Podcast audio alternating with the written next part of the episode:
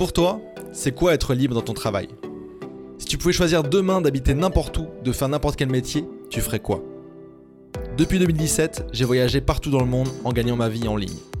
Au cours de mes voyages dans 37 pays, j'ai rencontré plein de gens incroyables qui profitaient de la vie de liberté qu'ils avaient créée tout en ayant un impact fort grâce à leur activité. Bienvenue sur Freepreneur, le podcast des entrepreneurs libérés. Je m'appelle Ambroise Debré avec mes invités, nous allons te montrer qu'il y a une infinité de chemins possibles pour créer son activité sur le web, te montrer les différents visages que peut prendre cette liberté et surtout te donner les clés pour y arriver toi aussi.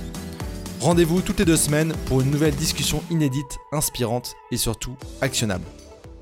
Épisode 6 avec Olivier Roland, de freelance à professeur de liberté. Dans cet épisode, je discute avec une véritable légende du web francophone que j'ai réussi à traquer pour premièrement prendre une bière ensemble à Montréal en 2019 quand il y était. Et puis ensuite, j'ai continué à le traquer depuis pour cette interview qui m'avait promise qu'on a finalement réussi à enregistrer ensemble à Cascais au Portugal en automne 2020. Olivier, sa réputation le précède et il est sur le domaine, dans le domaine du web entrepreneur français depuis longtemps. Et il a une chaîne YouTube de plus de 250 000 abonnés. C'est l'auteur du best-seller Tout le monde n'a pas eu la chance de rater ses études. Et il écrit notamment les préfaces de Tim Ferriss en français. Je voulais absolument inviter Olivier parce que pour moi, il incarne beaucoup de choses. C'est un entrepreneur web qui, parti de rien, a réussi à créer différents business, mais qui lui donnait pas autant de liberté qu'il voulait. Donc, il a réussi petit à petit à créer cette liberté. Et puis, Olivier, il a aussi le côté nomadisme qui est hyper présent dans son activité, qui m'intéressait beaucoup. Au programme de la discussion avec Olivier, donc qui je te rappelle a été enregistré en automne 2020 au Portugal, Olivier nous parle de sa plus grosse erreur qui lui a fait perdre des années en tant qu'entrepreneur. On va aussi parler des débuts peu connus d'Olivier en tant que freelance et pourquoi selon lui c'est le meilleur tremplin pour devenir entrepreneur web. On va parler aussi de sa rencontre en personne avec Tim Ferriss il y a quelques années et puis de sa vision du nomadisme après 10 ans sur la route. Sans plus tarder, ma discussion avec Olivier Roland. Bonjour à tous, on est aujourd'hui avec Olivier Roland en direct de Cascais au Portugal. On s'était vu il y a un an à Montréal et euh, sans relâche, j'ai continué à faire les follow-up pour l'interview que tu m'avais promise et voilà, ça arrive comme quoi euh, la persistance ça marche. Ouais, et puis là on a la chance d'être au même endroit au même moment euh, vu qu'on on voyage pas mal tous les deux. Ouais, c'est clair à Montréal, je t'avais vu j'avais vu aussi tes stories comme quoi tu venais et puis là là pareil pour ton pour ton mastermind, c'est ça? Exactement, ouais. Et alors je vais prendre l'expression québécoise pour ceux qui vivraient sous une roche. et qui te connaîtrait pas, Olivier, est-ce que tu peux te présenter? Comment Qu'est-ce que tu dis en fait à quelqu'un qui te qui te demande de te présenter à un dîner par exemple? Je dis que je suis prof de liberté. Souvent, ça pose le truc parce que la personne me regarde comme ça, tu vois. Euh, mais donc oui, euh, je, je, suis en fait bah, auteur, conférencier, euh, youtubeur, entrepreneur, et euh, bah, je partage euh, voilà, dans tous mes contenus comment être libre à la fois matériellement. Souvent, ça passe par la création d'entreprise, mais la création intelligente d'entreprise, parce qu'il y a beaucoup de, de, personnes qui créent leur boîte et qui deviennent esclaves de leur entreprise. Mmh. Et j'ai connu ça dans ma toute première boîte, donc je sais de quoi je parle. donc voilà, il faut, faut créer une entreprise qui est au service de sa vie plutôt que sa vie soit au service de son entreprise, et aussi être libre dans sa tête. ça passe notamment par le développement personnel et euh, s'améliorer en permanence. Ouais, bah, t'as fait une bonne intro de toi-même, parfait. et tu viens aussi justement de publier un nouveau livre, un deuxième livre. Euh, Est-ce que tu veux nous dire quelques mots là-dessus avant qu'on... Euh, c'est pas vraiment un livre, c'est un journal en fait de productivité. Ça s'appelle Agir et réussir. Et donc, euh, bah, le but c'est que vous l'utilisiez tous les jours pour, euh, eh bien, vous assurer que vous fassiez un petit pas ou un grand pas pour aller vers un objectif ou des objectifs qui vous tiennent à cœur. On commence en disant, bah, en vous aidant en fait à déterminer les objectifs qui comptent pour vous, et ensuite on découpe ça en petits objectifs facilement atteignable. Et puis voilà, tous les jours, euh, vous remplissez, ça prend quelques minutes et ça vous permet bah, de, moins dévier, d'être plus focalisé et euh, d'avoir plus de conscience de est-ce que j'ai avancé ou pas. Euh, ce jour-là, cette, cette semaine-là, ce mois-ci, est-ce que j'ai vraiment avancé ou j'ai plus procrastiné? Dans ce cas-là, il faut que, que je me réveille. Ok. Et disponible en seulement version papier, d'après ce que j'ai vu, c'est ça? Oui, parce que bah, le but, c'est en fait d'utiliser un stylo pour le remplir tous les jours. D'ailleurs, je vois a, c'est marrant, mais j'ai découvert en fait qu'il y a des gens qui connaissent pas le concept de journal. Il y a des gens qui ont laissé un commentaire sur Amazon en disant mais je comprends pas. Euh, moi, je suis un fan du, du, du livre du précédent livre d'Olivier Roland. Là, c'est pas un livre. Il faut il faut remplir avec son stylo. Pourtant, c'est bien expliqué. Mais voilà, donc c'est un journal de productivité. Euh, bien sûr, il y a quand même du texte. Hein, on vous explique euh, bah, la, théorie. Il y a, plus, appuyé par plus de, de 80 études scientifiques qui sont toutes citées euh, dans, le journal. Et on a, enfin, le, journal a aussi été testé par par 100 volontaires pendant un mois qui ont fait beaucoup de retours pour affiner euh, la formule. Ok, très cool. C'est vrai que moi j'avais euh, j'avais suivi pendant longtemps le 5 Minute Journal. Oui, je pense que ouais. Et c'est vrai qu'avoir juste un, un support papier dans lequel tu notes tes idées tous les jours où t'avances, c'est vrai que c'est assez important. Et j'ai vu la, la, la page Amazon du livre où tu, tu dis que c'est pas une couverture en cuir. Ouais, parce que bah alors en fait tu vois c'est ça aussi l'intérêt de euh, alors j'avais pas eu cette euh, cette question pendant le, la phase de test, ce qui est logique puisqu'en fait c'était juste un PDF pour euh, pour les bêta testeurs, mais tout de suite en fait dès que j'ai commencé à en parler, il y a des gens qui ont demandé mais attends la couverture elle est vraiment en mm. cuir ou pas? Parce que moi si c'est en cuir, je peux pas l'acheter. Et en fait, non, en fait, rassurez-vous, c'est entièrement vegan à 2000%. C'est une couverture en simili cuir et ça a même été euh, imprimé euh, en suivant la norme FFC qui euh, de voilà de fourrer euh, géré de manière éco-responsable et tout ça. Donc c'est vraiment à ce niveau-là, il y a pas de problème quoi. Parfait. Ouais, puis bah écoute, je l'avais pas vu encore en vrai, il rend plutôt pas mal, je t'avoue. C'est un bel objet. Mon éditeur m'a dit d'ailleurs que euh, eh bien euh, GQ l'a sélectionné pour euh, pour son numéro de, de, Noël. Ils vont le recommander comme cadeau à offrir. Ah. C'est super cool. Donc très cool ça. Et est-ce que tu est-ce que tu sais si Amazon le livre au Portugal? Parce que du coup moi je reste ici pour un moment. Bah oui, hein, tu peux tu peux le trouver partout. Sinon dans n'importe quelle librairie francophone dans tous les pays, ils auront ça. S'il si, est pas en rayon, vous pouvez le commander. Parfait. Et donc là, on se capte juste une heure ensemble parce qu'après tu prends ton avion. Euh, dans quel dans quel point tu t'en vas après? Bah Donc là, je retourne en France quelques jours, puis après je retourne à Dubaï. Okay. Où tu es, où tu es basé, c'est ça maintenant Je suis basé à Dubaï, effectivement. Après trois ans à Londres. C'est ça. Ok. Ouais, parce que j'ai posé des questions dans les groupes Facebook. Bah, si les gens avaient des questions pour toi, il y en a qui disaient comment c'est de vivre à Londres, etc. Mais j'étais là, je suis pas sûr que c'est encore d'actualité tout ça. Olivier il bouge beaucoup et. Euh, ouais. Bah c'est ça. Bah, de toute façon, ça fait depuis euh, dix ans que je voyage six mois par an. Euh, j'ai, j'ai su... et puis après j'ai décidé au bout de cinq ans, donc en 2015, de, euh, bah, de, de carrément vivre à l'étranger parce que pour moi c'était une continuation de l'expérience. Je suis, je suis passé trois ans à Londres, puis après je suis parti à Dubaï. Mais c'est vrai que bon, bah je comprends hein, pour pour les gens qui suivent un petit peu comme ça de temps en temps. Bah des fois je suis là, des fois je suis là, ils savent pas trop où je suis. Même moi des fois je sais pas où je suis en fait. Donc euh, donc voilà. Et puis faut dire que euh, en voyageant en temps, l'endroit où tu mets ta base c'est pas aussi important que pour quelqu'un qui qui, qui passe 11 euh, mois et demi par an et qui part 15 jours à l'étranger de temps mhm. en temps, tu vois. Ouais, puis il y a aussi le concept d'avoir plusieurs bases, tu vois. Bah t'es basé officiellement à Dubaï, mais si je te parachute à Lisbonne, t'es pas perdu, tu sais exactement où trouver les choses, tu parles la langue. Absolument, oui. Bah j'ai, tu sais, j'ai même euh, en 2019, euh, comme j'ai beaucoup voyagé, c'était l'année où j'ai plus voyagé en 10 ans, c'était 9 mois. Euh, et comme je, voulais pratiquer la guitare et j'ai pas envie de me balader avec une guitare, c'est que ça déforme quand même un peu les poches. j'ai décidé de mettre une guitare un peu dans, dans, dans, dans, les endroits du monde où j'étais le plus. Ça, du coup, ça m'a permis de, bah, de, de poser un peu le truc. Donc j'ai, j'avais, enfin, j'ai une guitare à, à Londres, à Montréal, à Dubaï, euh, à, ici au Portugal et puis euh, à Panama City aussi. Ok, j'avais vu ça. Euh... C'était un mm. peu mes bases en 2019. Alors évidemment en 2020 j'ai un peu j'ai beaucoup moins voyagé étant donné la situation. Euh, mais voilà, en tout cas c'est c'est cool d'avoir des, des, des, pas pas des pieds à terre parce que j'ai pas de logement. Hein. Mm-hmm. À chaque fois je prends des Airbnb ou des hôtels comme ici. Euh, mais en tout cas d'avoir des bases où effectivement je connais l'endroit où j'ai mes repères, j'arrive, je connais des gens, j'ai ma guitare qui m'attend, j'ai mes mes lieux et tout ça et c'est sympa. Ouais. Ok, parfait. Bah écoute, ouais, c'est vrai que je sais que Tim Ferriss il avait un peu ce concept-là aussi d'avoir des mâles dans des hôtels et du coup de les faire en sorte que les gens lavent ses affaires quand ils reviennent, etc. Exactement. Ouais. ça, ça, évite. Moi, en fait, j'ai un concept simple, c'est que vraiment je voyage minimaliste. Tout est dans une seule, euh, ben, un seul bagage de cabine. Je mets jamais de cabine en soute. Euh, et donc clairement la guitare, bah c'est compliqué. Ouais, il faut faire des choix. Par exemple, moi, mon sac, c'est celui que tu vois ici là. Et justement, j'avais pas de trépied parce que je l'ai pas emporté. C'était trop gros pour mon sac. Donc on se débrouille, on en emprunte, on en rachète un, on le revend. C'est euh, c'est voilà. Ok, parfait. Oui, puis ces guitares sont pas perdues. Hein. C'est des amis euh, qui les gardent sur place et qui les utilisent quand, quand je suis pas là. Donc euh, voilà. Ok, ouais bah cool, cool concept du coup. Et alors bah rentrons dans le sujet directement l'interview parce que le temps, euh, le temps passe. Je voudrais faire un petit peu un, un retour sur ton, sur ton histoire, ton historique. Donc j'avais vu et puis dans différentes interviews que tu avais quitté tes études à 18 ans mhm. pour te lancer avec une boîte de dépannage informatique, donc plutôt dans le service. Est-ce que tu peux nous parler un petit peu à cette époque-là? C'est quoi ton c'est quoi ton état d'esprit quand tu te lances dans cette aventure-là?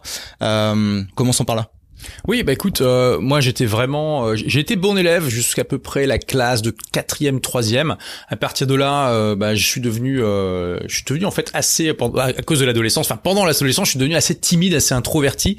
j'ai même été le souffre-douleur de la classe en, en quatrième, donc voilà. Et à partir de là, je sais pas, j'ai commencé à me désintéresser des études. Et euh, dernière année scolaire, euh, euh, je me retrouve en classe littéraire parce que j'ai toujours voulu devenir devenir auteur, tu vois, ça mhm. c'est un rêve que j'avais depuis gamin. Et on se retrouve dans une classe de 32 avec 28 filles.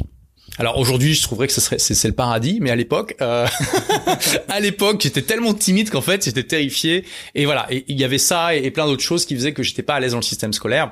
Et grâce à cette timidité, en fait, je me suis plongé dans l'informatique parce que l'informatique, ça a le double avantage d'être un monde passionnant qui demande pas trop d'interaction humaine. Euh, D'ailleurs, c'est pas pour rien qu'il y a beaucoup de gens timides qui se mettent là-dedans. Hein.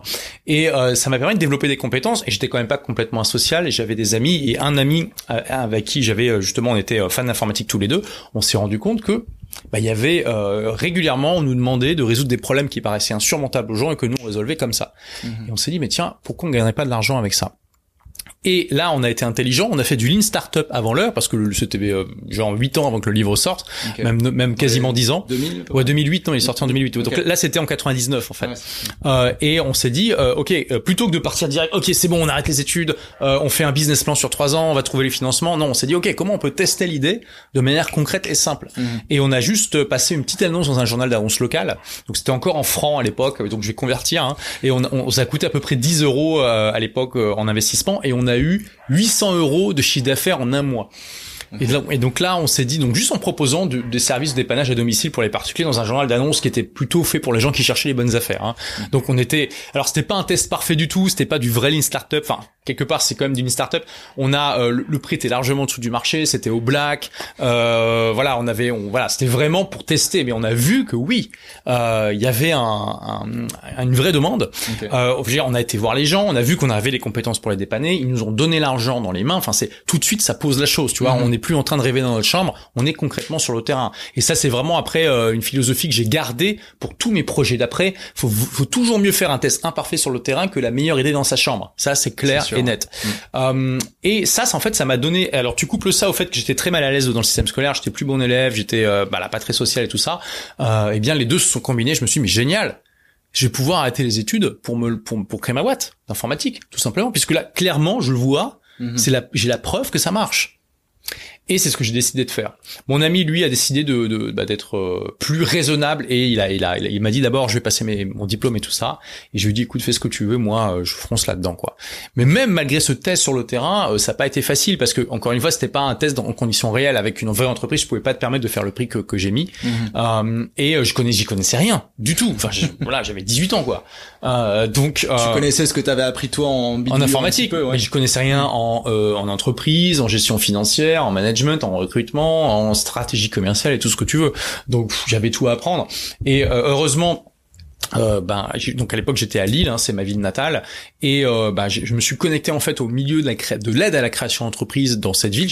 moi et mon ami on a littéralement été voir les associations d'accompagnement. Hein. Comme ça, euh, mhm. vraiment, on a été dans une démarche systématique pour essayer de comprendre ce qu'on pouvait avoir et tout ça. Je me suis rendu compte qu'on pouvait se faire accompagner gratuitement, euh, que euh, on pouvait avoir des, des, prêts, des subventions, des prêts d'honneur, c'est-à-dire qu'on rembourse uniquement si on se plante pas et tout mhm. ça. Et donc tout ça, ça m'a aussi donné des ailes. Et pendant un an, en fait, je me suis fait accompagner pour euh, pour mettre en place mon projet. Et s'il n'y avait pas eu ce réseau d'accompagnement, jamais j'aurais pu le faire aussi jeune. Hein. Ça, c'est clair aussi. Euh, donc, euh, c'est aussi important quand on se lance dans l'entrepreneuriat de savoir demander de l'aide, euh, parce que les, les entrepreneurs cow-boys solitaires qui euh, créent euh, tout dans leur coin, c'est un mythe. Hein, clairement, il faut il faut se faire accompagner. Il n'y a pas de honte à pas connaître. Il faut apprendre, etc. Et vous avez vraiment plein de gens qui sont prêts à faire ça gratuitement. Enfin, en tout cas, qui sont payés ou subventionnés par l'État ou d'autres organismes ou des mécènes pour aider les jeunes à, et les moins jeunes à se lancer dans l'entrepreneuriat. Mmh. Et euh, c'est marrant que tu dis ça parce que moi, tu sais, en, en, seconde, tu dois faire un troisième seconde, tu dois faire un stage, un petit peu de découverte. Et je l'ai fait euh, dans un truc qui s'appelait Ader Initiative. Dans le nord de la France aussi, mes grands-parents sont euh, sont de là-bas. Et justement, dans ces prêts d'honneur, etc. Et à cette époque-là, j'ai vu que c'était possible et qu'il y avait des aides qui existaient si tu les cherchais, tu vois. Et, euh, et, ça peut vraiment changer la donne aussi pour, ah, bah oui, ceux qui se lancent. Je veux dire, j'ai eu besoin de 15 000 euros pour créer cette première boîte. Il y a il y a, il y a, il y a un quart qui venait de ma famille. Ça, là, j'ai pris mon bâton de pèlerin, j'ai appelé toute ma famille pour leur parler du projet parce que j'avais besoin d'un apport personnel, sinon on vous prend pas au sérieux. Et mhm. c'est super compliqué de faire quoi que ce soit. Euh, parce que je veux dire, si vous-même vous mettez pas d'argent dans votre projet, qui va le faire quoi. Donc euh, voilà, donc là j'avais pas d'argent du tout, j'avais 18 ans. Donc euh, j'ai ouais, j'ai vraiment convaincu tout le monde euh, de, de, de, participer. Donc j'avais 25 000 francs à l'époque qui venaient de ma famille. Ensuite, bah, la moitié, donc 50 000 francs, ça venait de deux prêts ou subventions d'honneur et, et 25 000 de la banque. Ok. c'est très facile de convaincre la banque quand vous avez déjà trois quarts du, du, projet qui est financé autrement. je veux dire, le, risque de la banque est quand même extrêmement faible. Mmh. Donc voilà. Puis mes parents ont accepté de se porter caution à l'époque aussi, donc voilà, il y avait pas de risque pour la banque. Et donc, vu cette simple somme, c'est 15 000 euros, c'est quand même pas énorme, ça m'a permis de me lancer et puis euh, et de, de me lancer dans l'aventure, quoi. Ok, bah écoute, j'avais jamais entendu cette histoire complètement, donc c'est cool de la voir en, en direct. Et, euh, et donc tu as commencé dans l'industrie du service, donc tu dépannais d'ordinateurs qui avaient des, des, bugs, des problèmes. Euh, Qu'est-ce que tu dirais un petit peu sur ça, le, le service comme première étape, tu vois, l'entrepreneuriat? Bah c'est beaucoup plus simple que de créer des produits, hein, c'est clair. À partir du moment où vous avez les compétences. En plus, tu sais, moi à la base, j'étais vraiment parti dans le business model et j'avais fait tout le business plan euh, là-dessus, que ça allait vraiment être du, du, dépannage pour les particuliers. Mais très très très vite, en même pas quelques mois, je me suis rendu compte que c'était beaucoup plus rentable en fait de d'intervenir au niveau professionnel, de dépanner les entreprises. Hein. Euh, et donc mmh. très vite, j'ai pivoté le business model. Mais tu sais, la première année, ça a été très dur. Euh, j'ai failli euh, mettre la clé sous la porte au bout de six mois parce que je, vraiment, je faisais n'importe quoi. Je savais pas du tout ce que je faisais en fait. Mais malgré ma, mon année de préparation, euh, je, cou je, courais comme un poulet sans tête. J'ai fait. Surtout, mon gros problème, c'est que j'avais pas de stratégie d'acquisition client efficace mmh. en fait. Euh, et voilà, j'ai passé des annonces dans La Voix du Nord, donc c'est le grand journal de, de, la région du Nord. Dans la, et comme j'avais un faible budget, je, le seul truc que je pouvais me permettre, c'était la rubrique nécrologie. Ah sympa. Ah ouais voilà très sympa. Euh, et donc euh, j'ai payé je sais plus combien pour ça. Et euh, j'ai eu quelques clients la plupart avec une moyenne d'âge assez élevée forcément parce que typiquement quand t'as 20 ans tu vas pas lire la rubrique nécrologie tu vois. Et euh, ça a à peine couvert les frais. Euh, je me suis fait arnaquer par des magazines qui se faisaient passer pour des trucs légitimes alors que ça n'en était pas etc mm. etc et donc j'ai failli mettre la clé sous la porte au bout de six mois. J'ai, heureusement, j'ai pu obtenir un, un, autre, un autre prêt gouvernemental à l'époque qui venait juste de sortir. Ça s'appelait le PCE. Je sais pas si ça existe encore, mais euh, mais bref. Et, et, j'ai juste 25 000 francs. Donc c'est quoi 25 000 francs? C'est 6 000 euros, un truc comme ça. Euh, et, et, ça, ça m'a suffi à mettre la tête hors de l'eau et à, à, faire en sorte que la boîte dure plus de 10 ans et que, que je la revende pour pour une belle somme après. Euh, mais voilà, je veux dire, ça n'a pas été euh, facile. Hein, passer du statut de lycéen à celui de chef d'entreprise, c'est euh, c'est ça a été euh, une difficile. Mais au moins j'avais euh, j'ai quand même fait preuve d'une qualité qui pour moi est essentielle pour un chef d'entreprise, y compris pour un freelance, c'est euh, de, de préférer les, euh, les, taureaux aux autruches. Okay. Alors quand je dis ça, les gens me disent ouais, qu'est-ce que tu veux dire? Exactement C'est-à-dire que c'est super important, quelle que soit votre situation, de toujours prendre le taureau par les cornes plutôt que de faire l'autruche en fait. Euh, et, et, quand j'ai vu que j'allais, euh, que clairement ça allait pas le faire au niveau financier, eh bien euh, j'ai, euh, je me fais attaquer par mon coussin là derrière. Euh, j'ai en fait directement, je suis allé voir tous les gens qui m'avaient accompagné en leur parlant du problème. et il y, y, a une personne qui m'a justement qui m'a dit ah bah écoute ça tombe bien, il y a juste le PCE qui vient de sortir, on va pouvoir t'obtenir ça sans problème et tout, parce que clairement il a vu que c'était pas un problème de, de, business model, mais un problème mm. de trésorerie. Et que maintenant, étant donné que, que j'avais fait toutes ces erreurs, j'allais pas les reproduire et que je commençais à avoir euh, une bonne base de clientèle avec le bouche à oreille et qu'il fallait juste un petit peu d'argent pour euh, pour mettre la tête hors de l'eau suffisamment longtemps pour que pour que ça décolle. Ok. Ouais, c'est intéressant ce que tu dis. C'est euh, c'est un petit peu ce que je ce que j'ai comme message aussi, c'est que bah, j'ai eu plusieurs boîtes, des startups, des agences, etc. Et que finalement le freelancing de mon côté, c'est ce qui m'a toujours soutenu, tu vois. Et euh, pour moi, c'est un peu le meilleur tremplin en tant qu'entrepreneur parce que tu t'as t'as moins de risques, tu vends des services et t'es, es rémunéré en échange. Non, je suis d'accord. T'as pas forcément d'investissement à faire. Mm, mm. Peut-être dans ton cas pour du matériel ou je sais pas. Mais... Oui, c'était surtout pour avoir une voiture. Euh... Voilà, pour, pour la. J'avais rien. commercial. Oui, voilà. Des trucs de base, mais même, veux dire, même maintenant aujourd'hui, enfin, toutes les entreprises que je démarrais après, il y avait pas de budget, quoi. Donc, euh, je démarrais avec euh, mon ordi et ce que j'avais déjà, quoi. Mm-hmm. C'est, c'est, le gros avantage. Et d'ailleurs, moi-même, j'ai une formation euh, qui s'appelle Blogger Pro dans laquelle j'enseigne. Bah, à, au in fine, à la fin, le but, c'est vraiment d'avoir un produit que vous pouvez vendre pour dissocier le temps que, enfin l'argent que vous gagnez du temps que vous passez. Mhm. Mais je recommande à mes élèves de commencer par le coaching parce ah, que c'est beaucoup plus simple. Euh, ça vous permet d'être en contact directement avec la réalité du marché. On, on, revient sur cette idée de, mhm. de, faire une expérience sur le terrain et, euh, et puis voilà, ça, ça, vous permet de développer vos compétences, euh, de, de voir si vraiment ce que vous proposez ça intéresse euh, les gens et puis aussi de gagner de l'argent, ce qui est toujours sympathique. Euh, donc voilà. Ouais, moi j'ai l'impression que beaucoup de gens, tu vois, deviennent freelance. En tout cas, c'est le, le, chemin à, à suivre logique et que au bout de un an ou deux ans, t'en as marre de travailler euh, beaucoup, beaucoup, beaucoup, parce que ton temps, ça équivaut à de l'argent directement, il y a un lien direct, et que souvent, il y en a qui ont besoin d'avoir un side project, tu vois, petit à petit, un, un projet à côté, une euh, soit une formation en ligne, soit monter un, une startup, etc. Et euh, moi, c'est un peu comme ça que je suis tombé justement dans l'infoprenariat, c'est que bah, freelance pour moi, ça marche très bien depuis longtemps, tu vois, mais j'avais besoin de décorréler un petit peu mon temps de ce que je gagnais pour pouvoir être plus libre aussi de voyager comme aujourd'hui, tu vois, pour pouvoir choisir quand je travaillais, etc. Et euh, je vois vraiment ça comme une, suite logique. Tu vois, d'abord freelance, c'est le bac à sable, tu tu fais des essais erreurs, t'as moins de risques. Et après, tu te dis ah, euh, en fait, je travaille 80 heures par semaine. Qu'est-ce que je peux faire Tu vois, t'augmentes tes tarifs, t'augmentes tes tarifs, mais c'est quand même le modèle d'affaires qui est comme ça. Et donc après, bah les, les produits d'information, c'est vrai que c'est c'est intéressant pour ça. Et, euh, et du coup, du coup, j'aimerais que tu parles un petit peu du moment où toi, justement, t'as. Je sais que t'as eu un moment où t'as eu un switch, t'as commencé à, à, te former, à découvrir ça. ce que tu décris, oui. Ouais. Tu vois, bah bon après ça, ça affecte pas tout le monde, mais ça affecte quand même une grande partie d'entre nous. Euh, c'est que bah typiquement, c'est ce que je disais tout à l'heure, euh, la plupart des entrepreneurs, ils créent leur boîte, puis en fait, ils se rendent compte qu'ils sont ils sont devenus prisonniers de leur leur, de leur propre mm. système. Euh, et ça, je m'en suis rendu compte à peu près cinq ans après la création. Au début, j'étais tout feu tout flamme, c'est cette l'aventure de ta vie. Euh, ça marche. Tu mets le couteau entre les dents et tu fonces quoi, tu réfléchis pas. Mm. Euh, mais voilà, au bout d'un moment surtout que j'avais à l'époque ben 24 ans, je, je, me suis rendu compte quand même que voilà, passer 70 60 70 heures de travail par semaine, c'est peut-être pas non plus la, la, manière la plus épanouissante de vivre sa vie et je me suis dit quand même j'aimerais avoir un meilleur équilibre de vie. Et c'est là que je me suis rendu compte que donc cette entreprise que j'avais créée pour devenir libre, bah c'était devenu une prison parce que c'était ma seule source de revenus. Je voyais pas comment la vendre. Je voyais pas. J'ai réussi à la vendre après, mais à l'époque je savais pas comment faire. Euh, je voyais pas comment euh, diminuer mon temps de travail sans mettre en péril la rentabilité, même si j'avais déjà des employés à l'époque, mais c'était ça reposait vraiment sur moi. Hein. Mmh. Euh, et, et, et, puis en plus, allez, je pense que c'est toujours le cas d'ailleurs. En, France, euh, il n'y avait pas de, de, de, de, chômage pour les pour les gérants d'entreprise. Hein. Donc ça veut dire que si j'arrêtais la boîte, j'avais plus vraiment plus aucune source de revenus. Et je me suis dit zut je me suis dit what the fuck? Je, je, à la base je voulais devenir libre mais en fait je me suis créé ma propre prison. Ça ça a été un choc violent pour moi quand même. Euh, et je me suis mis en quête d'une solution et euh, je l'ai pas trouvé pour, avant pendant plusieurs années en fait. C'est trois ans plus tard en lisant j'ai lu un livre qui m'a complètement ouvert les yeux qui m'a mis une énorme baffe et qui a complètement révolutionné mon approche de l'entrepreneuriat qui était J'attendais ta question.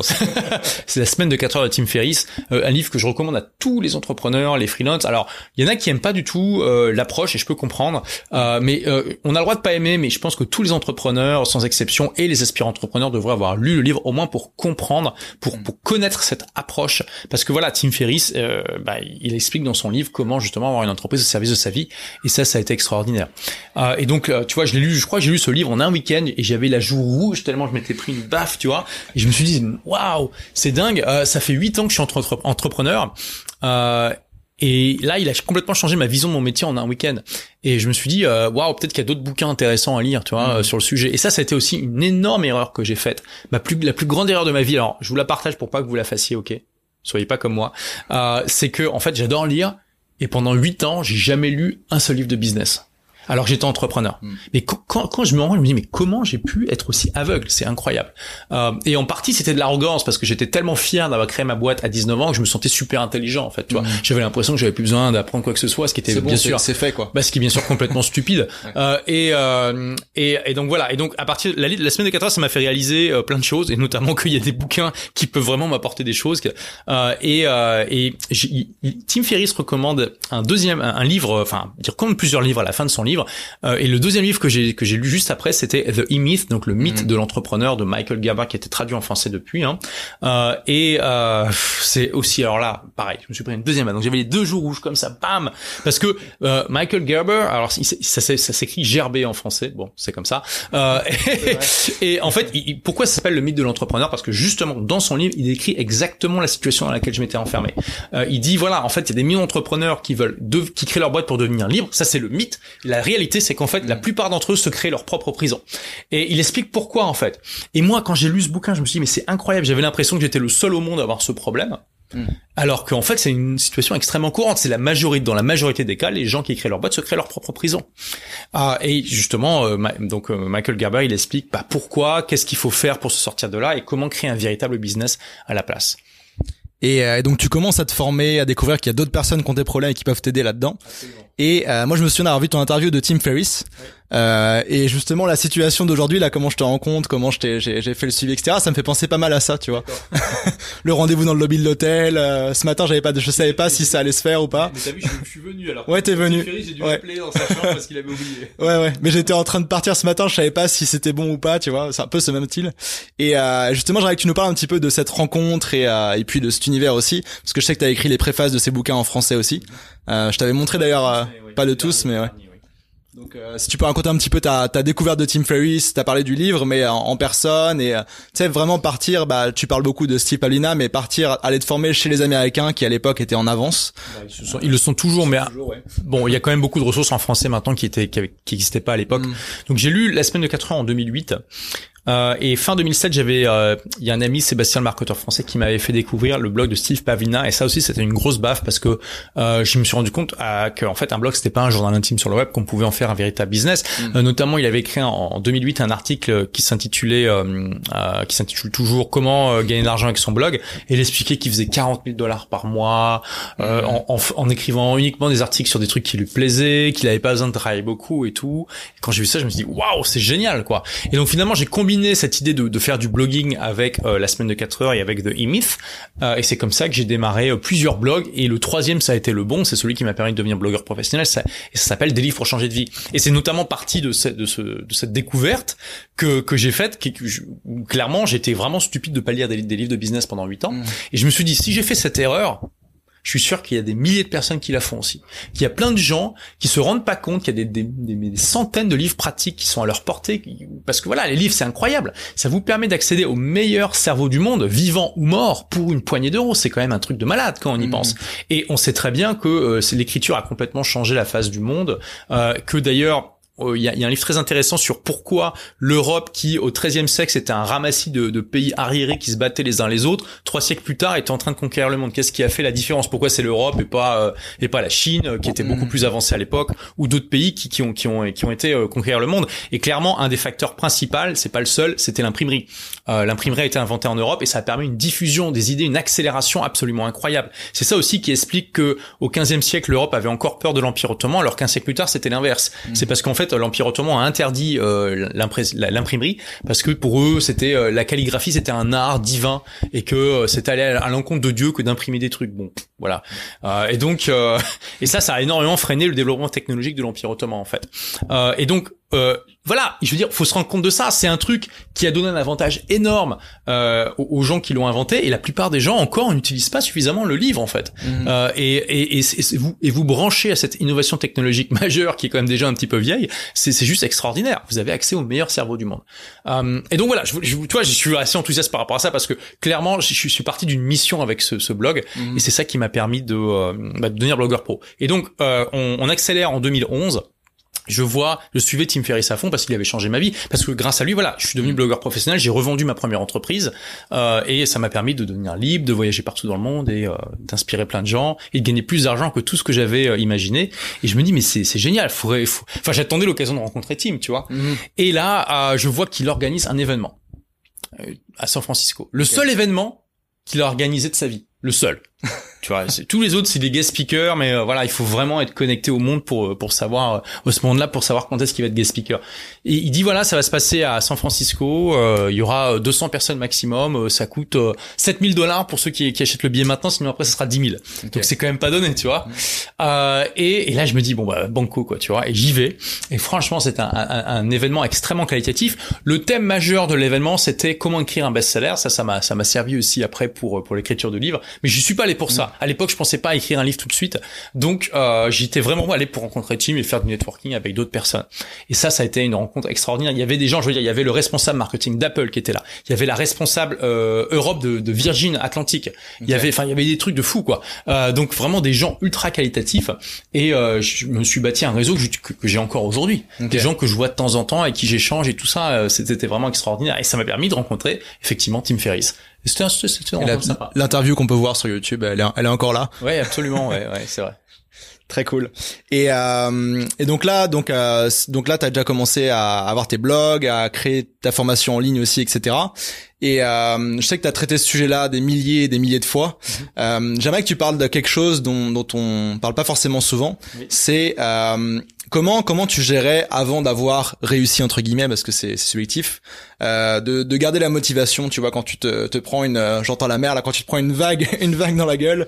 Comment tu gères ça et comment tu gardes le cap peu importe ce qui se passe et euh, Oui, bah écoute, euh, il y a, y a, plein de, on pourrait en parler des heures, honnêtement. Mm. Euh, il y a tellement de, de choses à dire là-dessus. Je pense que la base, quand même, moi, ce qui m'a toujours aidé, c'est que c'est d'avoir le feu sacré pour un nouveau projet, en fait. Euh, tu vois, euh, j'aime bien parler de cette histoire parce que pour montrer aux jeunes et aux moins jeunes que ben c'est quel que soit votre niveau d'énergie même si vous êtes super apathique ça veut rien dire pour l'avenir ça vous pouvez toujours vous transformer et mm. vous révéler à vous-même. Euh, en fait ah, justement quand j'étais à 18 ans cette première littéraire ma dernière année scolaire j'étais vraiment démotivé. Je me suis fait convoquer par le directeur du lycée euh, qui m'a dit euh, Olivier asseyez-vous il faut qu'on parle. Donc toi ça, ça pose des choses.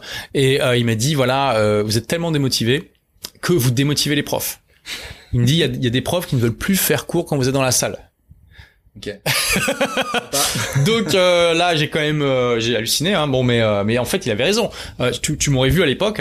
J'étais complètement comme ça, affalé sur sur sur mon bureau et tu vois, j'étais tellement démotivé que j'étais une sorte de trou noir à, à énergie. J'aspirais la motivation des autres. Et un an plus tard, j'étais dans mon projet de création d'entreprise et là, tu m'aurais pas reconnu. Mhm. J'étais, j'avais, j'étais inarrêtable. J'avais une énergie de malade. Euh, je voyais une montagne en face de moi. Euh, enfin, je fonçais dedans. Je faisais un trou, tu vois, comme Tex Avery. Euh, et, et, et, voilà, j'étais ultra motivé. Et qu'est-ce qui a fait la différence Alors qu'il y a que quelques mois qui se sont écoulés, donc j'étais la même personne. Qu'est-ce qui a fait la différence? Je me suis lancé dans un projet qui me tenait vraiment à cœur, que j'avais absolument envie de réussir et qui me challengeait, qui était en dehors de ma zone de confort et où clairement il fallait que je donne tout ce que j'ai pour pouvoir le réussir parce qu'il y mhm. avait un risque non négligeable que, que j'échoue. Et, tout ça, ça m'a donné une énergie incroyable, une motivation que, que j'aurais même jamais soupçonné en fait. Euh, C'était, euh, ça m'a vraiment, je me suis transformé de loc inerte à quelqu'un qui donne tout pour réussir. Et ça, ça a été extraordinaire. Ça m'a aussi donné beaucoup de, de, confiance dans ma capacité à, à, à réaliser les choses. Euh, et donc voilà, si vous, si vous, voilà, quel que soit votre niveau d'énergie aujourd'hui, même si comme moi vous êtes une trou noir à énergie euh, et que les gens, bah, juste être autour de vous, ils sont en train de, ils s'endorment, ils, ils se trouvent qu'il y a un truc bizarre qui se passe, vous pouvez aussi trouver ce feu sacré et vous révéler à vous-même en fait. Et voilà, essayez de trouver un projet qui vous tient vraiment à cœur, vous voulez vraiment accomplir et qui vous challenge. D'accord? Et attention, je suis pas en train de vous dire non plus de faire le kamikaze. Et moi, je suis pas du tout adepte de l'école qui consiste à brûler euh, ses bateaux derrière soi pour pouvoir avoir que hmm. une seule euh, une seule possibilité, c'est de réussir ou de mourir. Euh, et non, euh, moi j'ai toujours pris des risques mesurés. je vous ai dit, ce qui m'a donné vraiment la confiance de me lancer dans ma première boîte, c'était que j'avais fait un test sur le terrain. Je partais hmm. pas de rien. et puis je savais que dans le pire des cas, je pouvais revenir aux études, c'était pas un problème. Mais il faut quand même, voilà, un projet qui nous challenge, d'accord, qui vraiment, on sait que si on donne pas tout, le risque qu'on échoue est énorme.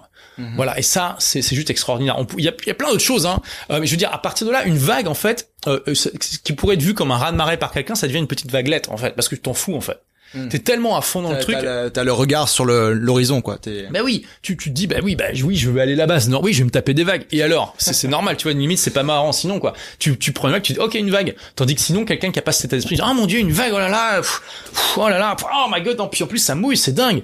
Enfin bon, je veux dire, bon, normalement, c'est normal que les vagues ça mouille, tu vois. Enfin, tu, tu vois, tu, oui, t'auras des obstacles. Si tu veux créer un truc qui, qui a de la gueule, si tu veux te lancer dans un truc qui te, qui te motive euh, et qui, euh, qui sort un peu des sentiers battus, bah tu vas te prendre des baffes. Hein, je veux dire, bon, moment. Euh...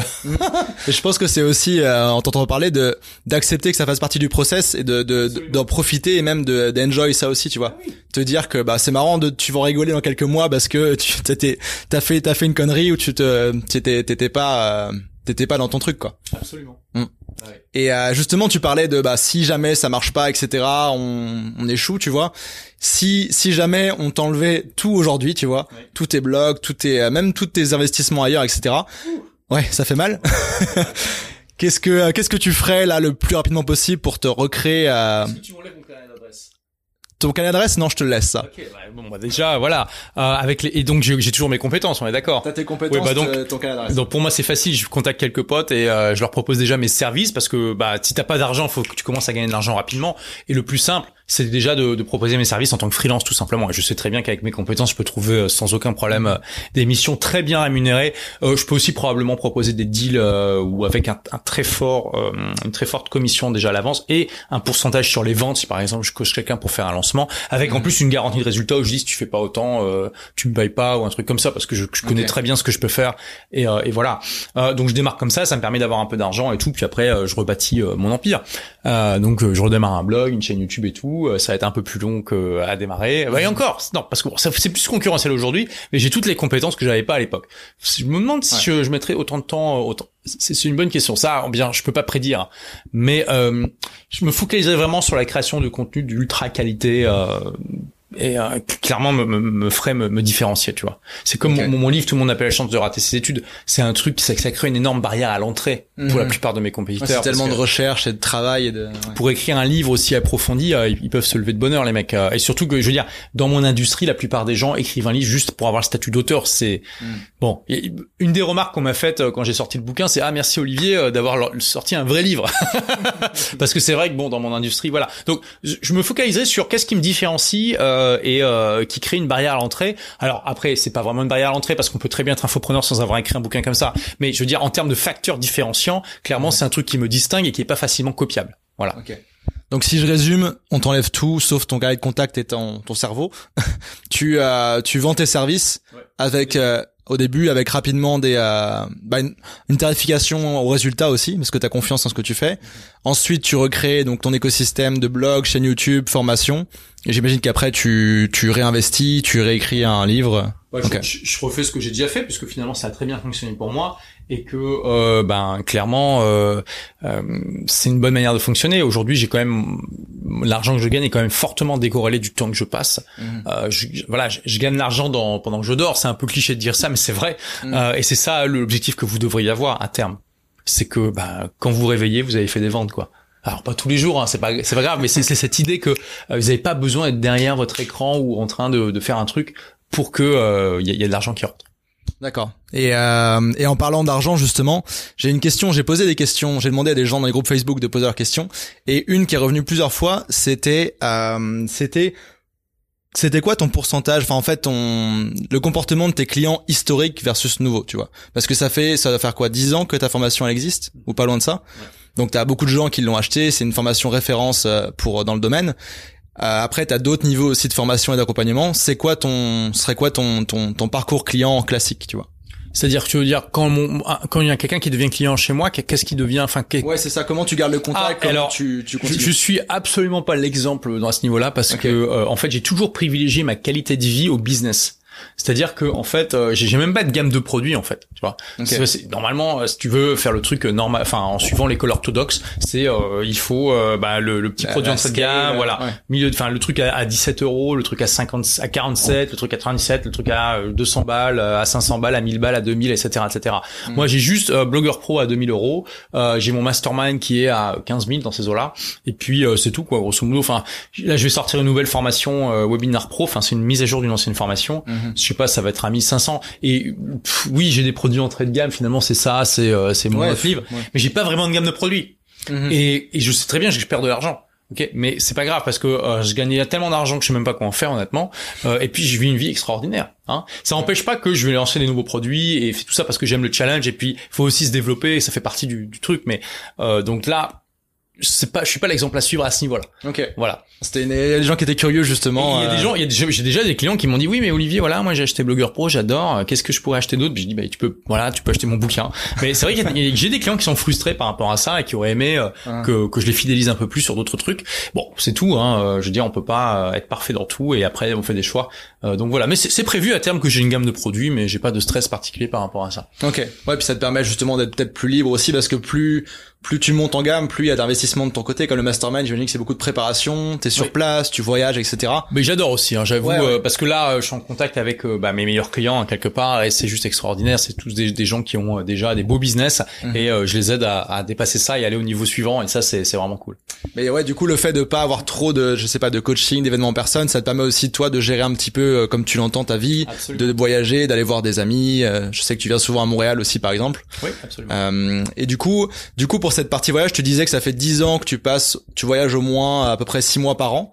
Euh, donc 10 ans, ça nous remonte à 2010. C'était quand t'avais en fait déjà lancé ta formation, ton blog tournait, etc. Oui, alors la première formation, c'était pas sur le blogging, c'était sur euh, la création d'entreprise physique. Ah oui, c'est vrai. puisque c'était mon expérience à l'époque euh, et que d'ailleurs je faisais partie aussi j'ai fait partie pendant huit ans du jury d'une structure de financement d'entreprise donc j'avais vu passer une centaine de dossiers euh, je connaissais bien euh, ce qu'il fallait faire ce qu'il fallait pas faire dans, dans la création de son entreprise et en fait voilà euh, sur mon blog des livres pour changer de vie a commencé à bien fonctionner et au bout d'un an euh, eh bien j'ai fait un sondage pour demander aux gens bah vous voulez quoi en fait Hein. Mm-hmm. Ça c'est aussi un principe clé. Euh, euh, c'est une erreur classique de l'entrepreneur que de créer le produit dont il a envie et de se rendre compte trop tard que tout le monde s'en fout complètement.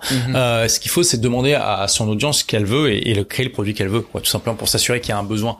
Euh, et et donc voilà. Et donc la plupart des gens m'ont dit bah voilà, nous, moi je veux créer ma boîte, mais je procrastine. Comment faire Mhm. Et quand j'ai vu ça, je me suis dit waouh, c'est génial, euh, je peux vraiment leur apporter quelque chose parce que moi j'ai dû vaincre la procrastination pour créer ma boîte. J'ai créé ma boîte super jeune et en plus j'ai vu passer une centaine de dossiers, donc je peux vraiment leur apporter quelque chose. Mhm. C'est ça qui m'a permis de devenir blogueur pro. Et après, quand j'ai vu à quel point euh, le premier lancement euh, interne, j'ai fait quelque chose comme 20 000 euros, ce qui déjà pour moi était extraordinaire en une semaine. Et euh, trois mois plus tard, j'ai fait un gros lancement public avec des partenaires. C'était 100 000 euros de chiffre d'affaires. et là, j'ai fait waouh, incroyable. C'est ça qui m'a donné la confiance pour vendre ma première boîte et me consacrer à ça. Mais pareil, tout ça, je l'ai fait par étapes. J'ai toujours testé sur le terrain avant. Vous voyez que je, je brûle jamais bateau. J'ai toujours des, des, des, des plans B, mhm. C, D, E, F, G, H, etc. Euh, et notamment, euh, quand j'ai vu quand j'ai fait ce premier ce lancement à 100 000 euros, je me suis dit ok là j'ai un vrai chiffre d'affaires d'entreprise. C'est 100 000 euros sur plusieurs mois, hein, c'est pas d'un seul coup. Euh, 100 000 euros de vente. Le premier mois j'ai dû faire 14 000 euros, tu vois. Euh, et mais bon c'est quand même un vrai chiffre d'affaires d'entreprise. Quand tu fais 14 000 euros par mois, ça va quoi. Euh, et euh, et là je me dis ok c'est une vraie boîte maintenant mon truc c'est cool. mais est-ce que ça va continuer? Et est-ce que je vais vraiment kiffer de voyager? Parce que j'ai aussi fait ça non seulement pour différencier le le, le temps de, de l'argent que je gagne mais aussi pour me enfin pour plus avoir besoin d'être quelque part. Mmh et pour pouvoir voyager parce que j'avais j'adorais voyager mais je pouvais pas prendre plus d'une semaine ou deux de vacances d'affilée donc euh, ça limite quand même fortement ce que tu peux faire et je, je suis carrément euh, donc je me suis débarrassé j'ai vendu un tiers de mon portefeuille client la partie la plus euh, la plus chronophage tu vois j'ai donc j'ai vraiment fait par étapes je vends la mhm. première partie à un, à un confrère et euh, je me dis ok, on va tester si j'aime voyager vraiment. Et là, je pars à l'autre bout du monde. Tu vois, j'avais jamais quitté l'Europe. Je pars à Wallis et Futuna et à Fidji tu vois le truc mais genre tu peux rien trouver de plus éloigné de la France que ça quoi en fait. C'était c'est au milieu du Pacifique. Euh, j'avais la chance d'avoir une amie qui était partie à Wallis pour un an pour deux ans.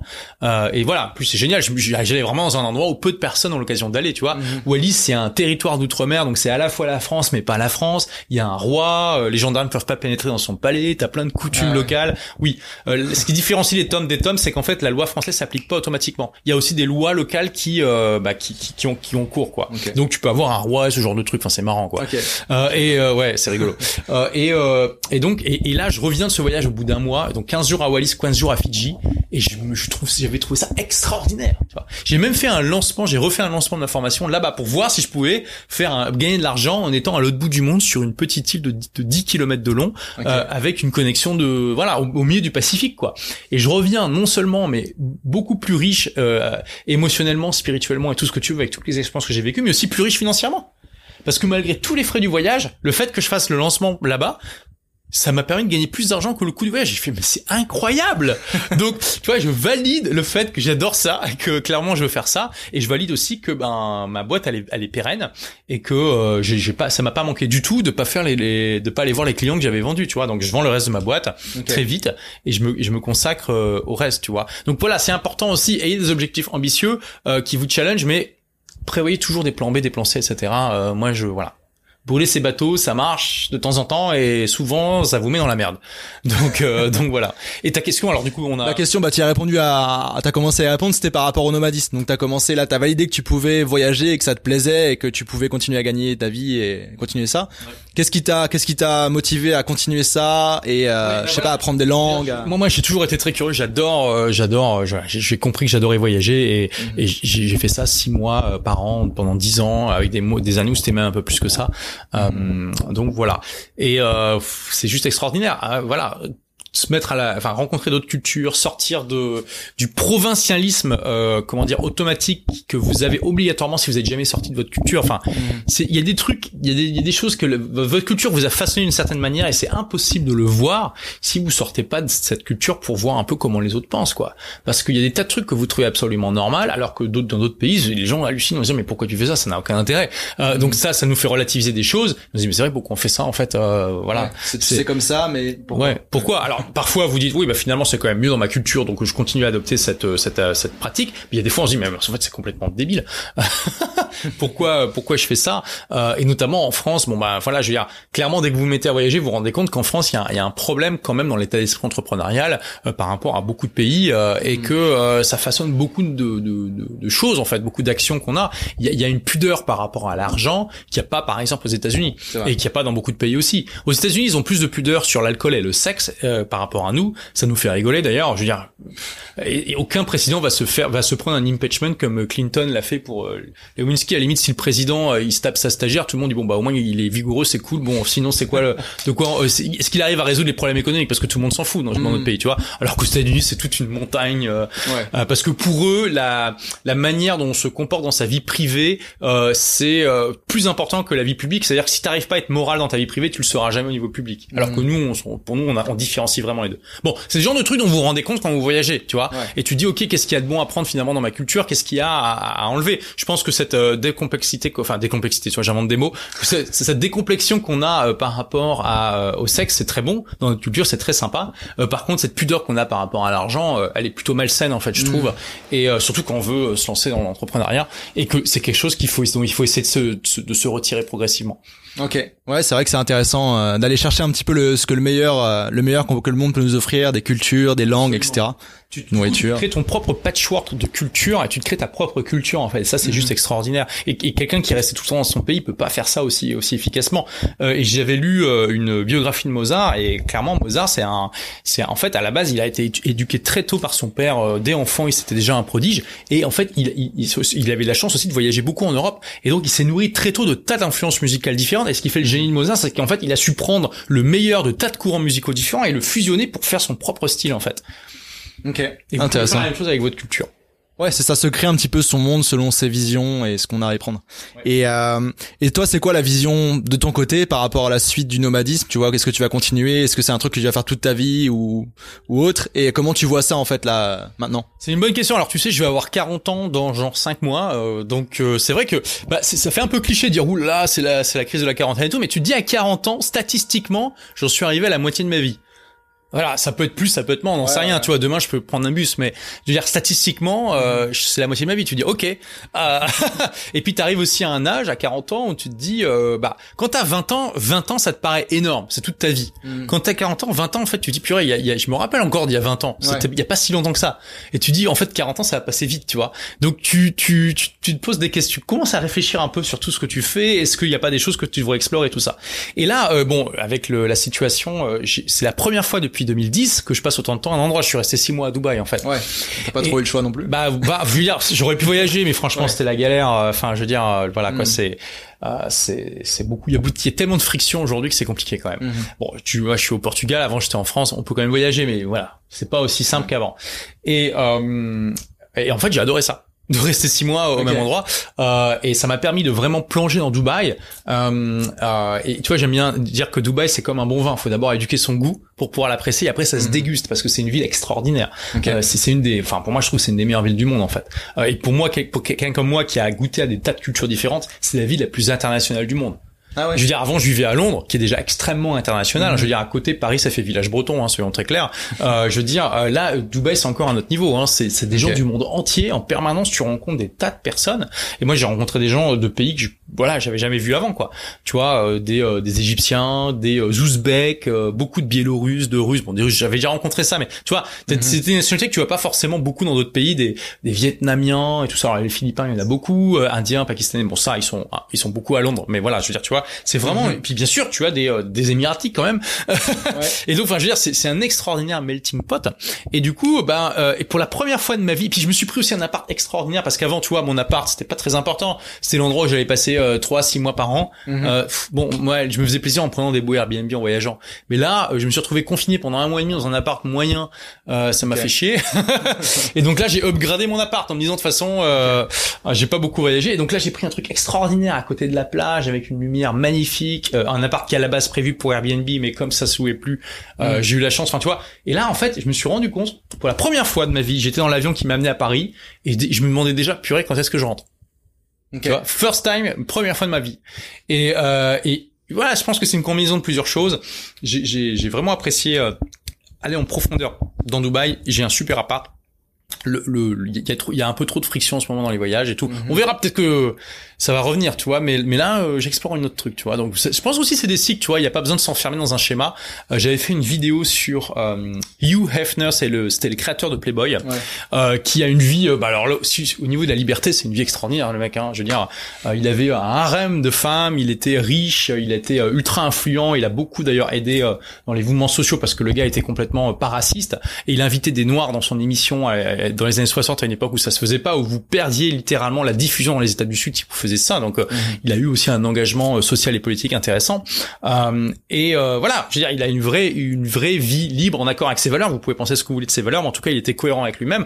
Mais il y a un moment quand même où c'est devenu une farce le truc. Euh, parce qu'en fait on peut lire un, un livre d'une de ses playmates dans les années 2000 où en fait voilà il avait il mort je crois à 95 ou 96 ans je sais plus. Et vous pouvez le voir à 90 ans avec euh, ben deux une jumelle de chaque côté donc deux jumelles euh, plus euh, trois nanas là blondes et tout ça.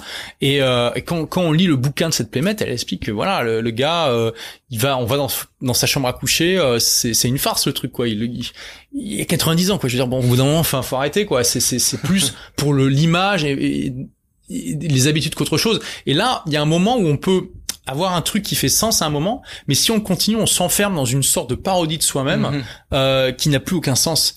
Et des fois, on peut même être prisonnier. Je pense que c'était le cas de Hugh Hefner. Euh, on peut être, devenir prisonnier de la propre image qu'on s'est créée en fait.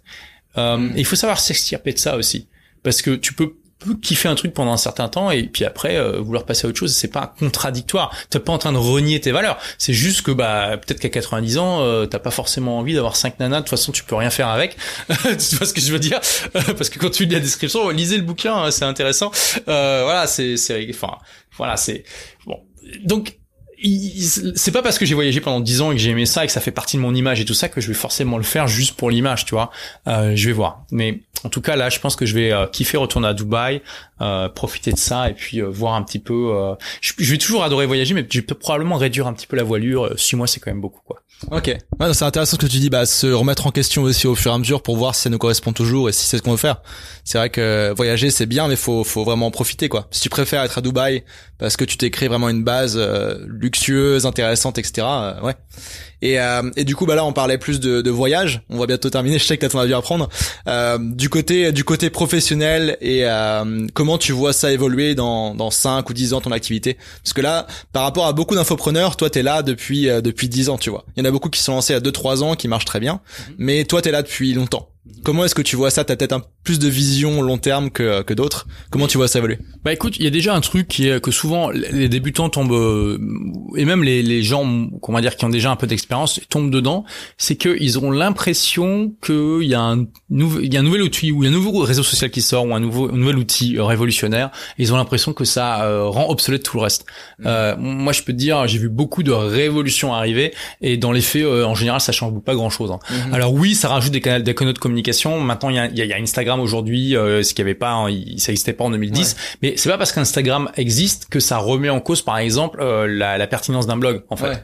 Euh, Tous les ans, tous les ans, t'entends euh, Facebook est mort, le blog est mort, etc. Ouais. pff, les lancements sont morts. Enfin, tout ça, ça revient en permanence. C'est aussi par par des marketeurs qui qui se positionnent comme ça. Ouais, ça qui marche toujours mieux dans ouais. l'esprit animal Mm. de dire voilà tout tout ce que tu as ce que t'as dit jusqu'à présent c'est obsolète. Maintenant, si tu veux réussir, faut absolument prendre ça. Et oh, comme par hasard, c'est aussi bah, la méthode que j'enseigne. C'est quelle quelle étrange coïncidence.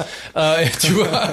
et, et donc ça, il faut faire attention à pas tomber dans le syndrome de l'objet brillant et à pas croire trop au au, au, au, au cri des loups quoi. Hein. Ok. Euh, euh, et euh, j'ai notamment euh, lors de mon événement à Bruxelles l'année dernière, j'ai commencé en, en montrant un petit peu les modes dans l'infoprenariat depuis 2010. Euh, J'avais dit voilà, il y avait euh, les modes du, du blogging au début, après il y a eu la- la mode du lancement orchestré, puis la mode des vidéos, puis la mode des tunnels de vente, puis la mode des euh, high tickets. Et j'ai dit ça c'est des modes, mais c'est pas parce que un truc est plus à la mode que c'est plus efficace. Mhm. Et parfois, parce que quelque chose est plus à la mode, c'est plus efficace parce que t'as moins de concurrence, tu vois. Ouais. Euh, en fait, il faut toujours, et c'est ce que et, et Elon Musk dit, il faut raisonner à partir des principes premiers. Mhm. On s'en fout que, on fait pas quelque chose parce que les autres le font. Ouais. D'accord? Et c'est pas parce que quelque chose. euh, Elon Musk, il, il expliquait ça en disant euh, euh, au début quand j'ai voulu faire euh, euh, inventer une fusée réutilisable, les gens m'ont dit mais ça a jamais été inventé donc c'est pas possible. Il a dit mais c'est complètement débile comme euh, réflexion. Euh, c'est pas parce que quelque chose a jamais été inventé que c'est pas possible. Sinon on n'aurait jamais rien inventé. Mhm. Enfin tout tout ce que vous voyez autour de vous, à un moment il y a quelqu'un qui l'a inventé pour la première fois. Donc euh, c'est complètement stupide en fait. Il dit voilà ça c'est quelqu'un qui est pris euh, qui est prisonnier d'une euh, d'une logique fallacieuse. Il faut toujours raisonner à partir des principes premiers et lui il se pose toujours la question est-ce que c'est physiquement possible Mhm. Voilà. À partir du moment où il y a, y a aucune loi physique qui interdit de le faire, il y a pas de raison de pas le faire en fait. Après c'est un problème d'ingénieur. Tu vois, d'ingénierie. Ouais, ouais. faut juste concevoir la solution qui permet de le faire. Mhm. Euh, et, et- et là, c'est pareil. Il faut raisonner en tant que principe premier. Ok, le blog est plus à la mode, mais euh, qu'est-ce qui euh, le principe premier c'est qu'est-ce qui amène le trafic euh, majeur des blogs? Bah c'est les moteurs de recherche c'est Mhm. Google donc question est-ce que les gens ont arrêté d'utiliser Google? Non. voilà Ça se transforme un peu en Oui. vidéo et tout ça, oui, mais, mais c'est- c'est- est-ce c'est- est-ce que ça t'arrive de quand tu fais des recherches Google de tomber sur des articles? Donc Mhm. est-ce que le blog est mort? Non Non, c'est clair. donc voilà euh, Donc et- c'est donc si si si je retiens, c'est vraiment de de penser long terme et de euh, concrètement regarder ce qui Oui, se passe plutôt de- que ce qui se dit quoi. Et de faire attention aux effets de mode, de, Mhm. de, de croire qu'il faut toujours être dans le truc à la mode. Souvent, ça, ça peut marcher. Je dis pas le contraire, mais c'est aussi une, un- une- ça, ça peut être un piège et on peut toujours être en train de courir après le dernier objet brillant et ça nous Mhm. épuise et, et voilà. Donc il y a des fondamentaux qui restent euh, et si vous les comprenez, alors bien sûr que ça change. hein. Il y, a, y a des trucs qui changent, mais les fondamentaux restent. Et si vous les comprenez, vous êtes capable. euh, c'est ce que dit euh, Emerson. hein, je le cite dans mon livre. Il dit, euh, quant, quant aux méthodes, il peut y en avoir des millions ou davantage, mais les principes sont trop nombreux. L'homme qui comprend les principes peut choisir avec succès ses propres méthodes, tandis que l'homme qui choisit les méthodes sans comprendre les principes va s'épuiser à la tâche et toujours courir d'une méthode à l'autre. Donc comprenez les Mhm. principes et, euh, et comprenez les principes et, et choisissez vos méthodes d'après ces principes-là. Ouais, c'est vrai que c'est une erreur de, de débutant. Tu vois, je l'ai fait beaucoup. Moi, mon domaine influence, c'est le growth hacking. Donc, t'as toujours de nouveaux trucs qui arrivent, de nouveaux hacks. Mais euh, ouais, c'est ça. Donc, partir du moment où tu comprends qu'il y a des stratégies derrière et il y a des principes, bah là, tout fait sens. C'est un peu une pyramide, tu vois. Et c'est vrai que tu bâtis quelque chose plutôt que t'es- t'es- t'essouffler à surfer sur les modes et au final, euh, rien à voir qui en revient, quoi. Euh, C'est bien d'utiliser de nouvelles stratégies, il faut aussi se renouveler, hein, je dis pas le contraire, mais faut faire attention, quoi. Faut faire attention, il y a- un équilibre subtil à trouver qui est pas forcément facile entre euh, bah toujours sauter sur le dernier truc à la mode et euh, ne, ne- absolument à jamais rien évoluer et rester dans son truc euh, et rester en 2005, tu vois. Donc faut trouver. Moi personnellement, j'aime bien dire que je suis un, un innovateur conservateur, c'est-à-dire que je vais jamais me jeter sur le dernier so- réseau social là, tu vois, TikTok, euh, j'attends de voir ce que ça donne, tu vois. Mhm. J'attends toujours un peu de voir la maturité, comment ça mûrit. Euh, si effectivement c'est c'est intéressant ou pas et, et- et après je m'y mets. Mais quand même malgré tout je me suis mis euh, à, à- à pas mal de réseaux euh, bien avant la majorité de mes collègues. Tu vois euh, j'ai commencé ma chaîne YouTube vraiment euh, YouTube en 2014 mais je l'ai créé en 2009 euh, 2014 c'était bien avant la plupart des infopreneurs. J'ai fait Instagram en 2015 pareil Mhm. euh, etc etc donc euh, voilà. Et aujourd'hui d'ailleurs comme la plupart de mes collègues euh, eh ben, ils font pas de blog en fait c'est c'est- c'est- pour moi en fait c'est vraiment tu te différencies. par mais ça oui, parce qu'ils ont pas l'expertise. Pour eux, c'est chiant parce que c'est beaucoup plus long d'écrire un article que de faire une vidéo. Mhm. Euh, et ils comprennent, ils pensent qu'il y en a plein qui pensent que c'est obsolète, ce qui est pas le cas. Et en plus, euh, bah, ils ont pas, ils prennent, ils ont pas le temps, ni la patience, ni l'énergie, euh, ni le bon angle pour le faire. Et du coup, c'est un vrai facteur différenciant pour moi. Aujourd'hui, Mhm. la plupart de mon trafic et de mes lignes viennent encore de mes blogs. Et ça, c'est juste extraordinaire. Et c'est quelque Ouais. chose qui est très difficilement copiable. Pour moi, ça serait facilement copiable, mais en fait, je me rends compte que pour la plupart de mes confrères, ça l'est pas. Ouais. Donc voilà. Ok. Euh, je sais que tu- le temps est pressé pour ton avion. Est-ce que tu as un mot de la fin à faire passer aux gens qui regarderont cette interview? Bah écoutez, euh, moi ce que j'aime bien conclure mes interviews en disant si- déjà, alors on peut se tutoyer parce que si t'es là quand même, c'est que t'es méga motivé. hein. Là tu fais partie du club, donc c'est clair.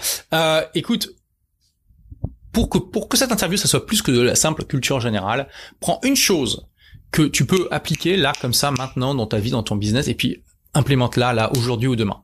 Et avec ça, juste en faisant ça, une chose, une action, c'est pas besoin d'être un gros truc. Hein, euh, tu feras en sorte que, eh bien, cette interview, ce soit pas juste de la culture générale, mais que ça soit quelque chose qui t'a apporté concrètement. Tu peux transformer cette interview en compétence plutôt que juste en connaissance, en choisissant une action à mettre en place. D'ailleurs, je sais pas ce que t'en penses, mais je pense qu'il pourrait, euh, tu peux partager là en commentaire, eh bien, l'action que tu vas faire. Ouais, ce serait super. Ouais. Partagez. Est-ce que vous allez retenu de cette vidéo Est-ce que vous allez en faire? Et, et, et d'ailleurs, tu vois, regarde, euh, il y a toujours un gap énorme entre le nombre de vues et le nombre de commentaires, parce que la plupart des gens n'agissent pas. Donc fais pas partie de cette majorité qui agit pas, fais partie de la minorité qui agit, tout simplement. Et justement, c'est un peu le titre de ton dernier euh, journal, Agir et réussir. Ce qui tombe bien. Exactement. Et donc on peut le retrouver sur Amazon, à la Fnac et toutes les librairies euh, qui se respectent. Absolument. Ouais. Parfait. Bah merci beaucoup Olivier pour ton temps. Et puis euh, à très vite et bon voyage. Merci à toi. Ciao, ciao. Merci d'avoir été là jusqu'à la fin de ma discussion avec Olivier Roland. J'ai adoré discuter avec lui de son parcours atypique et de ses anecdotes sur l'Empire byzantin, les guitares qu'il cache partout dans le monde ou sa passion pour Dubaï notamment. Les trois clés que je veux que tu retiennes de cette interview, c'est que Selon Olivier, selon moi, selon pratiquement tous les autres invités, c'est que le meilleur moyen de se lancer sur le web ou de repartir à zéro, c'est de, de, se lancer en tant que freelance grâce à ses compétences ou alors d'apprendre de nouvelles compétences, mais c'est vraiment le côté freelancing, offrir un service qui ressort. Olivier parle aussi du mythe de l'entrepreneur cowboy solitaire qui n'a besoin de personne pour réussir, qui est complètement faux. Et oui, il faut s'entourer. Oui, on va pas réussir tout seul. Et oui, il y a d'autres personnes qui font la même chose. Donc, c'est vraiment un point hyper important à souligner. Et puis, troisième chose aussi qui m'a marqué, c'est qu'Olivier parle du fait que le voyager, en fait, ça permet de prendre du recul sur sa vie, sur son business, et en fait de se construire une vie, un business à l'image de la liberté qu'on veut et de nos valeurs. Vous pouvez bien sûr retrouver tout le travail d'Olivier Roland sur olivier-roland.com et sur sa chaîne YouTube Olivier Roland. Si tu as apprécié cette discussion entre Olivier et moi et que tu veux t'assurer de rater aucun des prochains épisodes, je t'invite bien sûr à t'abonner au podcast Freepreneur sur ta plateforme de podcast préférée. Et je te promets comme d'habitude que mes prochains invités vont envoyer du pâté. Tu l'auras compris, Freepreneur c'est bien plus qu'un podcast, c'est une mission qu'on mène avec mes invités pour démocratiser la voie d'entrepreneur libre. Et en écoutant ces épisodes, tu fais clairement partie aussi toi de cette mission. Et l'action la plus impactante que tu peux faire aujourd'hui pour nous aider à propager cette mission, c'est tout simplement de partager cet épisode autour de toi, sur tes réseaux ou alors à des gens, des amis, de la famille, etc. qui pourraient en bénéficier et qui ont besoin d'inspiration pour passer à l'action. Ça te prendra quelques minutes de ton temps et ça nous aidera, moi et mes invités, à faire de ce podcast une référence pour inspirer d'autres personnes à trouver leur voie d'entrepreneur libre. Je te dis à dans deux semaines pour un prochain épisode. Ciao ciao